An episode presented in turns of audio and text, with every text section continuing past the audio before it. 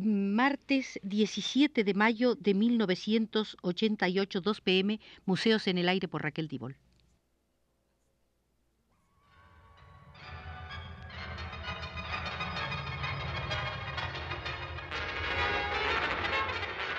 Radio UNAM presenta Museos en el Aire.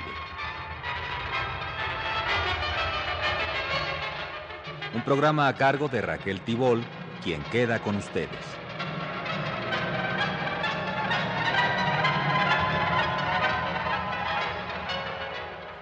Tercera visita, tercera visita al Museo del Teatro. Volveremos una vez más a la sala de Bertolt Brecht guiados nada menos que por Walter Benjamin para ver el teatro épico según el enfoque brechtiano. Die Savannen läuft. Und sie kam eines Nachts in die Seemannsbar mit den Augen der schwarzen Seen. Und sie traf Jack Kent mit dem Maulwurfshaar, den Messer Jack aus der Seemannsbar. Und der ließ ihm mit sich En el momento en que la masa va diferenciándose en debates, en resoluciones responsables, en intentos de tomar razonadamente posiciones, en el momento en que empiece a trocearse esa totalidad falsa y encubridora, el público, para hacer sitio en su seno a las divisiones que corresponden a las condiciones reales, en ese mismo instante la crítica topa con la doble desventura de ver su carácter de agente descubierto a la par que fuera de curso. Al apelar simplemente a un público que existe en figura tan poco clara solo para el teatro y que característicamente para el cine no existe ya, se convierte, quiera lo o no, en abogado de lo que los antiguos llamaron teatrocracia el dominio de la masa fundado en reflejos y sensaciones, lo cual parece ser exactamente lo contrario de la toma de posición de una colectividad responsable. Con este comportamiento del público cobran vigencia innovaciones que excluyen todo pensamiento que no sea el realizable en la sociedad y que se contraponen, por tanto, a cualquier renovación entre comillas porque lo que aquí se ataca es la base, la concepción según la cual el arte no debe sino rozar, siendo únicamente propio del kitsch ocuparse de la anchura entera de la experiencia vital y por añadidura quedando solo para las clases inferiores ser tema de semejante ocupación. El ataque a la base es a la vez impugnación de sus privilegios, y de esto se ha percatado la crítica. Por eso solo podemos escucharla como partido en la disputa acerca del teatro épico. El autocontrol de la escena deberá contar, desde luego, con actores que tengan un concepto del público esencialmente distinto del que el domador tiene de las bestias que pueblan sus jaulas, con actores para los que el efecto no es un fin, sino un medio. Cuando preguntaron en Berlín al director ruso Meyerhold en qué se diferenciaban a su entender sus actores de los de Europa Occidental, respondió, en dos cosas. Una, en que son capaces de pensar, y otra, en que piensan materialista y no idealistamente. Comprobar que la escena es una institución moral se justifica únicamente en vistas a un teatro que no solo procura conocimientos, sino que los produce. En el teatro épico, la educación del actor consiste en una manera de representar que le refiere al conocimiento.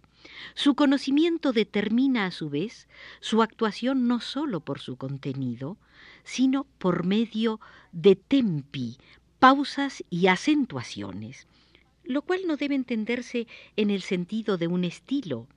Más bien se dice en el programa de la obra Un hombre es un hombre. En el teatro épico, el actor tiene varias funciones y a medida que las va cumpliendo, se modifica el estilo con que actúa pero esa pluralidad de posibilidades está dominada por una dialéctica en la que tienen que ensamblarse todos los momentos del estilo. El actor debe mostrar una cosa y debe mostrarse a sí mismo. Naturalmente que muestra esa cosa al mostrarse a sí mismo y que se muestra a sí mismo al mostrar esa cosa. Aunque los dos cometidos coincidan, no debe coincidir de tal modo que la contraposición entre ambos desaparezca.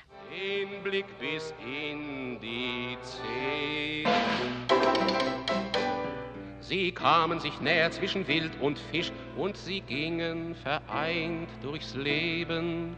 Sie hatten kein Bett und sie hatten keinen Tisch und sie hatten selber nicht Wild noch Fisch und keinen Namen für die Kinder. La ejecución más importante del actor es hacer que los gestos puedan ser citados. Debe poder espaciar sus gesticulaciones igual que el linotipista las palabras. La pieza épica es un edificio que ha de considerarse racionalmente y en el cual han de reconocerse ciertas cosas. Su representación, por tanto, tendrá que convenir a dicha consideración. La tarea suprema de una dirección épica reside en expresar la relación de la acción que se representa con la que está dada en el hecho de representar. Si el conjunto del programa marxista de educación está determinado por la dialéctica que impera entre el comportamiento docente y el discente, parece que en el teatro épico hay algo análogo, dado el constante careo entre el proceso escénico que es mostrado y el comportamiento en la escena que muestra. El mandamiento supremo de este teatro es que el que muestra, esto es, el actor en cuanto tal, sea mostrado. Semejante formulación hará que no poco sientan el recuerdo de la antigua dramaturgia de Tic. Probar que esto sería un error equivale a escalar eh, como por una escalera de caracol la tramoya de la teoría brechtiana. Baste ahora la referencia a un único momento. Con todas sus artes reverberantes, la escena romántica jamás ha estado en situación de hacer justicia a la relación dialéctica primigenia, a la relación entre teoría y praxis, por la cual se ha esforzado a su manera tan vanamente como lo hace hoy el teatro actual. El actor de la antigua escena caía a ratos en tanto comediante, en el vecindario del párroco. En el teatro épico se encuentra del lado del filósofo. El gesto demuestra la significación social y la aplicabilidad de la dialéctica. Pone a prueba las situaciones en el hombre. Las dificultades que le salen al encuentro al director en una escenificación no son solubles sin una cala concreta en el cuerpo de la sociedad. Pero la dialéctica, a la que apunta el teatro épico no está referida a una sucesión escénica en el tiempo, sino que más bien se anuncia en los elementos gestuales que son la base de cualquier sucesión temporal y que sólo pueden llamarse elementos impropiamente, ya que son más eh, simples que esa sucesión un comportamiento dialéctico inmanente en lo que a modo de relámpago se pone en claro en una situación como reproducción de palabras, acciones y gestos humanos. La situación que el teatro épico descubre es la dialéctica en estado de detención, porque así como en Hegel el decurso temporal no es la madre de la dialéctica, sino sólo el medio en el que se representa, así también en el teatro épico, la madre de la dialéctica no es el decurso contradictorio de las expresiones o de los modos de comportamiento, sino que lo es el gesto. Uno y el mismo gesto muestra a Galigay, el personaje de un hombre su nombre, ora en vistas de cambiar de traje, ora en vistas de fusilar contra el paredón. Uno y el mismo gesto le hace renunciar al pescado y aceptar el elefante. Tales descubrimientos satisfarán el interés del público que pulula en los teatros épicos y gracias a ellos estará a expensas de sí mismo.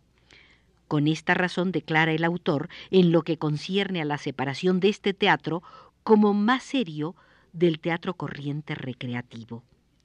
al increpar a ese teatro, que es nuestro enemigo, como asunto meramente culinario, despertamos la impresión de que también en el nuestro estamos contra toda diversión, de que no podemos imaginarnos ese aprendizaje, ese ser instruidos más que como un gran fastidio. Para combatir al adversario, debilitamos a menudo nuestra propia posición y preferimos la mayor eficacia combativa de lo radical, despojando así a nuestra causa del alcance de su vigencia. Reducida a una forma de lucha, podrá tal vez vencer, pero no reemplazar a los vencidos. Sin embargo, el proceso de conocimiento del que hemos hablado es placentero. Que haya que conocer al hombre de una determinada manera engendra ya una sensación de triunfo, y que no se le conozca por entero definitivamente, porque no se agota con facilidad, porque se alberga y oculta en sí muchas posibilidades, de ahí su capacidad de evolución, es también un conocimiento placentero, que se deje modificar por su entorno y que pueda él a su vez modificarlo, esto es, sacar de él consecuencias, todo ello engendra sensaciones placenteras. Desde luego que no es así cuando se considera al hombre como algo mecánico, algo que puede utilizarse sin reservas, algo que no ofrece resistencia, tal y como hoy sucede a causa de determinadas situaciones sociales. El asombro que debemos insertar aquí en la fórmula aristotélica sobre la eficacia de la tragedia tiene que ser valorado como una capacidad y desde luego aprenderse.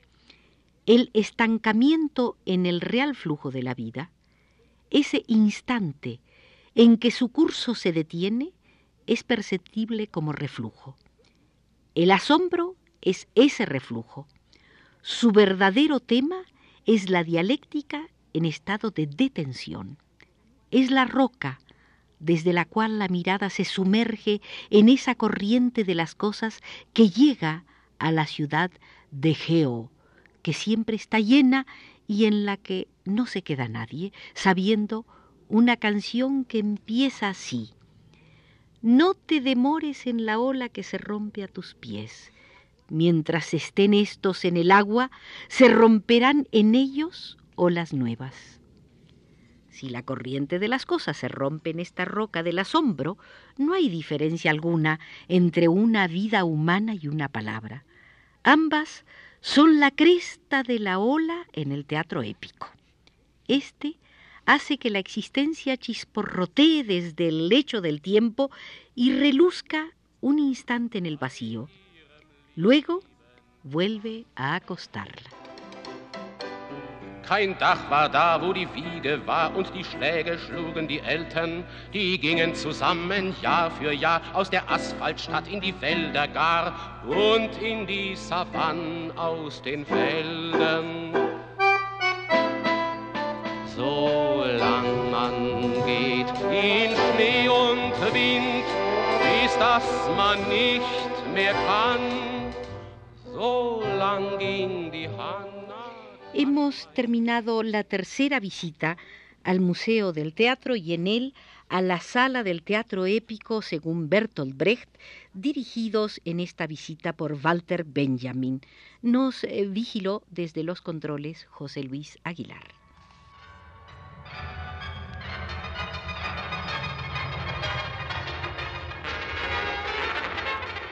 Radio UNAM presentó Museos en el Aire.